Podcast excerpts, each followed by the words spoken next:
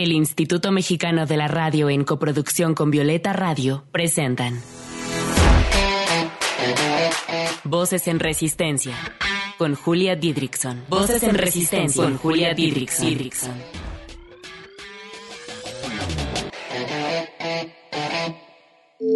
Voces en Resistencia.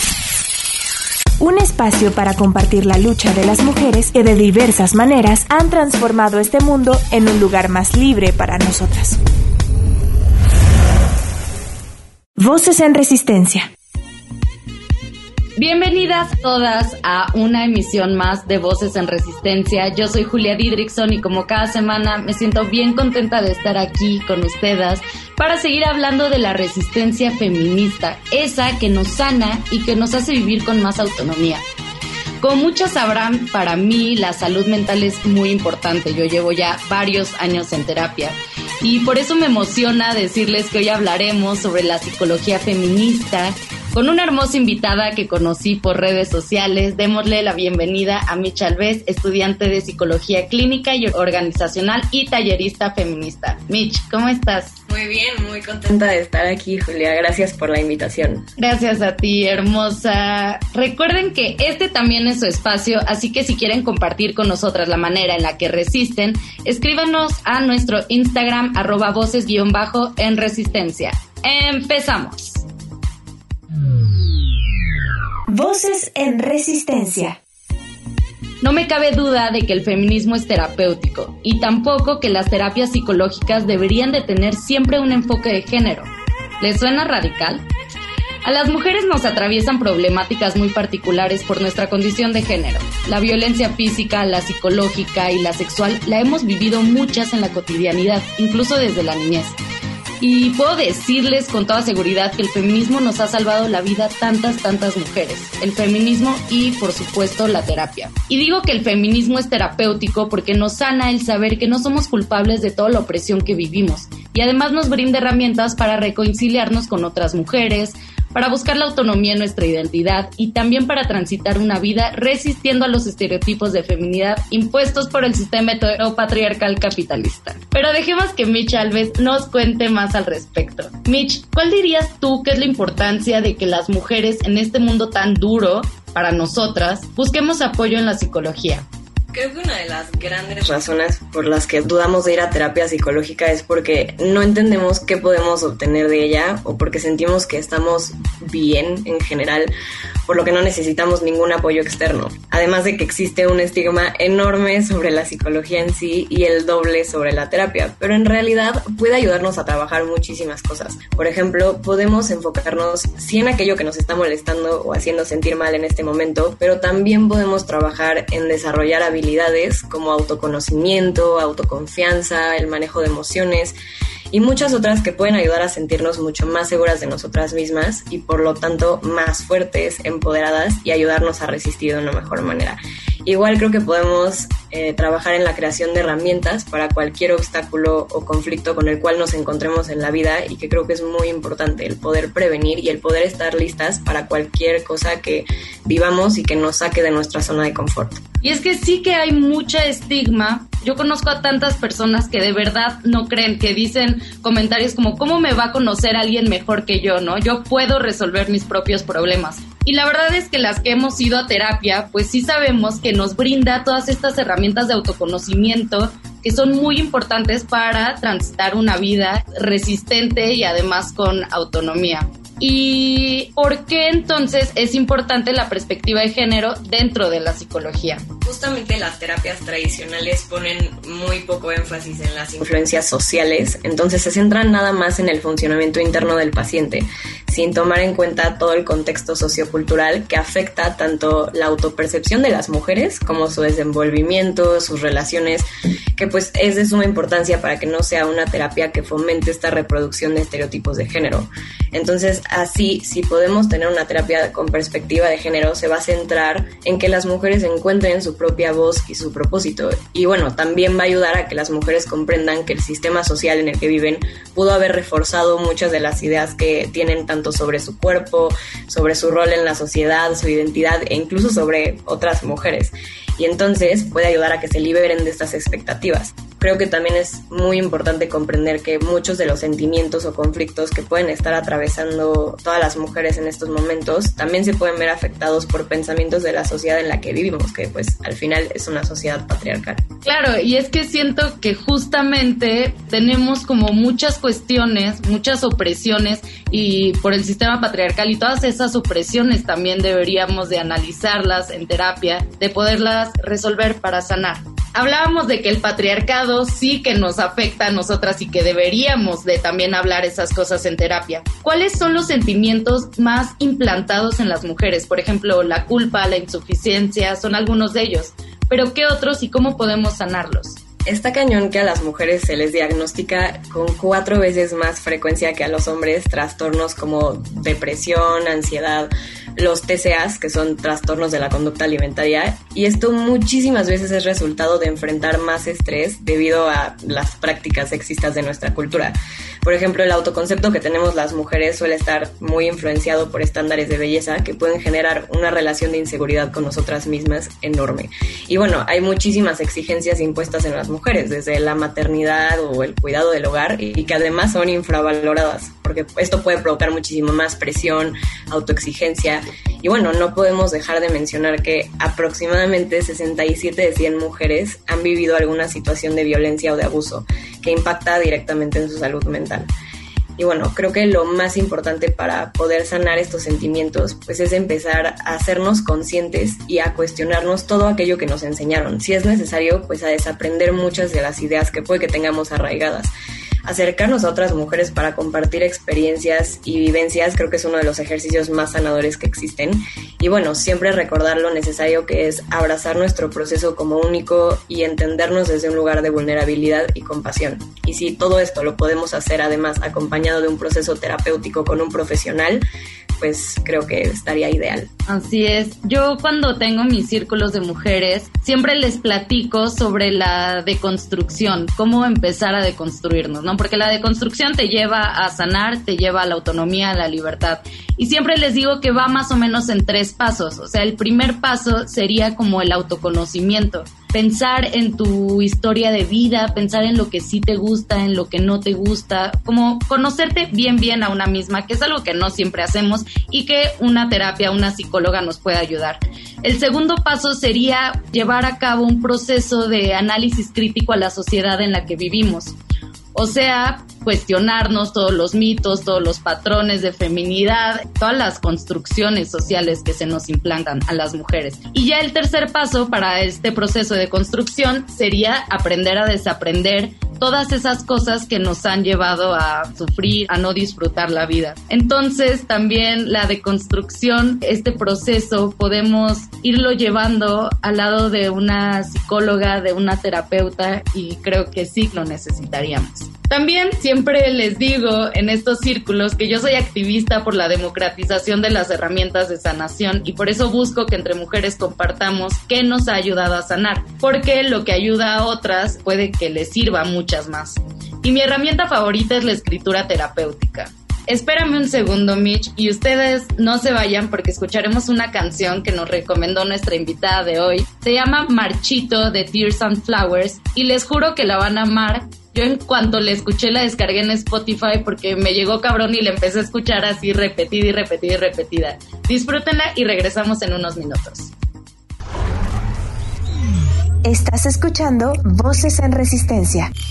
Voces que resisten también desde la música.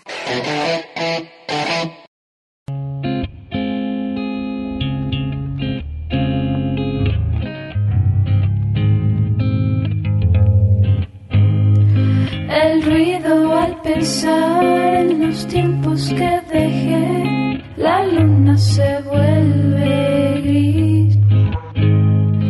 tus ojos al mirar lo que fue de ti. Sin remedio, la música se fue sin ti. Se queda el café. Se queda en la piel prometiendo no volver a lo que fue de ti.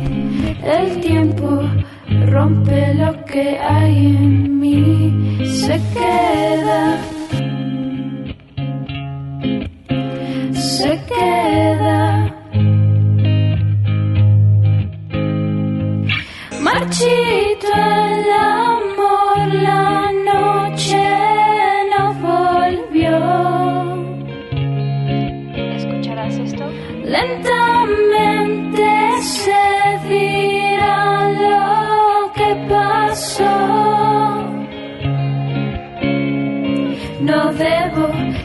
imaginar lo que diré. Sin sentido, los sueños llegan a romper. No marchará, se queda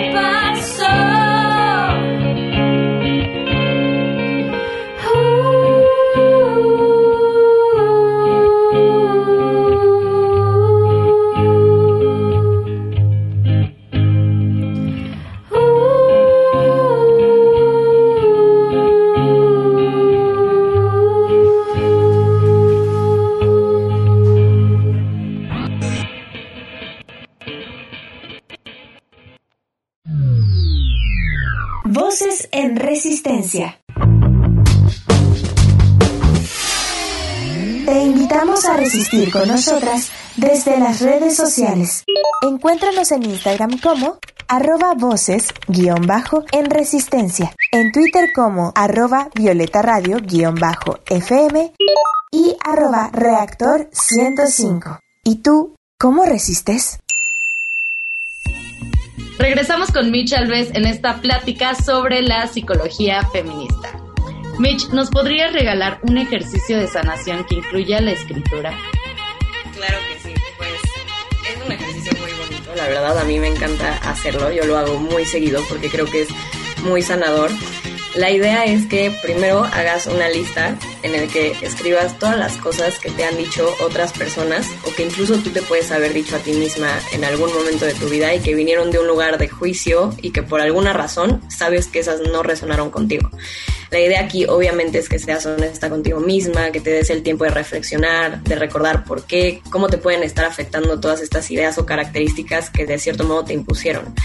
Y después, algo muy padre que podemos hacer para resignificarlo es imaginar que todo esto se lo dijeron a una amiga tuya. Entonces, escribirle una carta con todo lo que le dirías a esa amiga si supieras que estás sufriendo por esos comentarios o por esas burlas. Entonces, anotar qué le dirías, qué le recomendarías, cómo la abrazarías en este proceso. Y para terminar, escribir pues tu nombre al inicio de esa carta y leerla en voz alta. Entonces creo que esto de verdad es muy mágico y muy sanador y obviamente el poder reflexionar cómo te sentiste al escuchar tus propias palabras de apoyo, tu abrazo, tu cariño y pues recordar que también esa carta pues siempre puede estar presente para cuando la necesites leer y que son palabras que tú escribiste al final para ti, que pues eres tu mejor amiga. Y también que no necesitas que nadie más te cuente quién eres y que solo lo que tú sabes de ti es importante. Está súper, súper bonito ese ejercicio. De verdad las invito a todas a hacerlo. Yo también lo voy a anotar para hacerlo. Y yo también les quiero dar otro que es pues un poco más largo porque sería algo de todos los días, pero sería llevar un diario contigo. O sea, todos los días escribir en el diario. Yo les cuento que escribo un diario desde que tengo 14 años y en mi cuarto tengo todas, todas mis libretas. Entonces imagínense que puedo leer todo lo que pensaba, todo lo que sentía, todo lo que vivía cuando tenía 17 años. Y también puedo leer todas esas palabras que me motivaban, que me ayudaban a superar obstáculos y las leo ahorita de y digo, wow, me siguen ayudando. Entonces llevar un diario es lo más terapéutico del mundo porque además puedes desarrollar tus habilidades creativas, puedes hacer un montón de ejercicios de escritura terapéutica y bueno, es la recomendación que siempre les hago. Vámonos con otra rola, también recomendada por Mitch, Hipnotizada de Vela Solé. Amo mucho que Mitch nos haya pasado canciones tan chidas. Si les gusta, guárdenlas en Spotify y apoyemos a que cantautoras sigan haciendo música tan maravillosa. Esto es Hipnotizada de Vela Solé. Regresamos. Estás escuchando Voces en Resistencia. Voces que resisten también desde la música.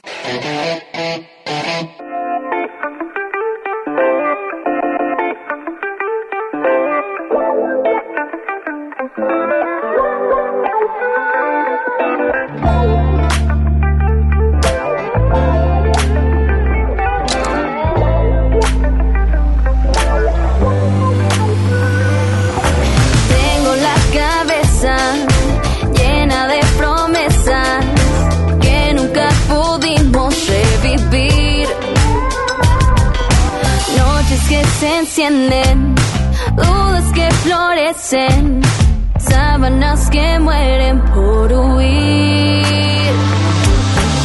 Este camino es mejor sin ti, porque yo sola lo construí y lo recorro a mi modo.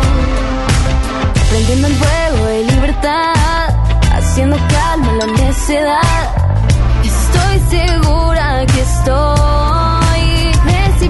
ya de tu mirar. En este juego yo gané y ahora puedo decir que estoy deshipnotizada. Ya de tus palabras perdiste del ayer. Este juego fue muy corto, no quise verlo hasta que iluminó tu rostro. Hoy me van a ver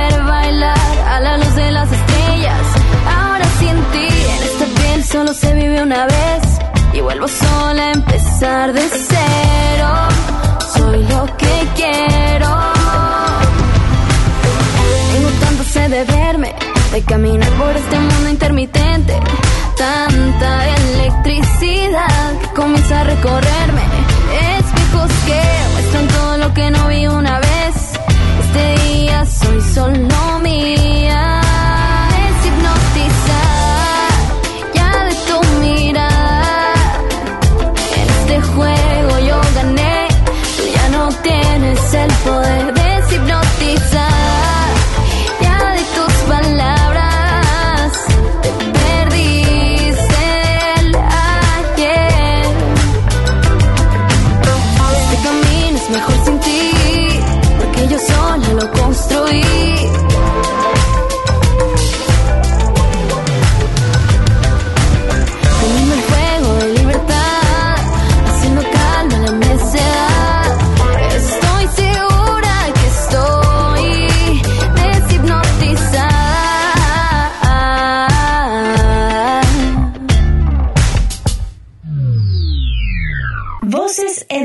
Resistencia.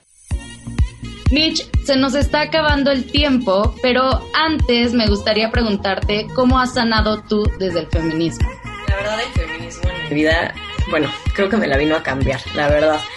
creo que me ha ayudado en todos los sentidos. O sea, por más que es un proceso bastante duro y muchas veces retador, definitivamente creo que me ha obligado a verme al espejo, a tener que abrazar mi cuerpo, a entender que no tengo que cumplir con todos los estándares de belleza que existen, que para mí pues ha sido algo muy fuerte. Sí, a mí siempre se me ha cruzado mucho la relación con mi cuerpo, siempre había sido de muchísima inseguridad y creo que sigue siendo un proceso que estoy trabajando, pero gracias al feminismo pues he tenido que convivir muchísimo más con este proceso y conmigo misma, también dándome el espacio para conocer quién soy realmente y empezar a entenderme en vez de juzgarme, que también creo que es algo muy, muy fuerte.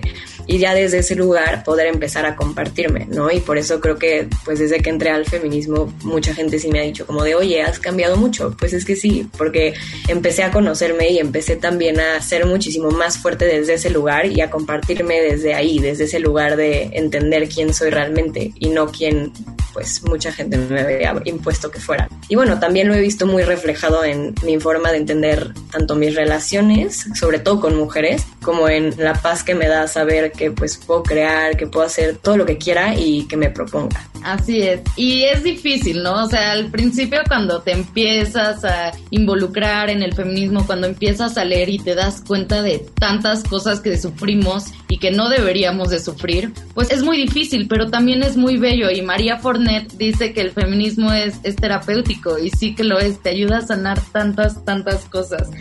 A mí, ahora que decías lo de la relación con el cuerpo, con mi psicóloga Mariana Núñez, que le mando un súper abrazo que le voy a enviar este programa porque ella me ayudó a tantas cosas. Una de las cosas que veía con ella era justamente la relación con mi cuerpo, porque sí, o sea, esas cosas sí se tienen que trabajar en terapia porque son muy fuertes, porque a veces nos pueden sobrepasar. O sea, esto de, bueno, todos los trastornos, de nunca sentirnos conformes con nuestro cuerpo es súper duro y lo fomenta tantas cosas todo el tiempo, o sea, se nos bombardea todo el tiempo con estereotipos de belleza, también esta idea de que delgadez es sinónimo de belleza, incluso en nuestros celulares todo el tiempo estamos viendo influencers que son súper delgadas pues ahí estamos todo el tiempo obsesionándonos con nuestro peso. Y entonces yo agradezco tanto haber ido a terapia porque me ayudó muchísimo a sanar la relación con mi cuerpo, pero también con la comida, o sea, a poder disfrutar la comida, que también lo he dicho en otros programas, es uno de los placeres que más se nos ha negado a las mujeres. Entonces sí, ir a terapia es fundamental y te da muchísima autonomía.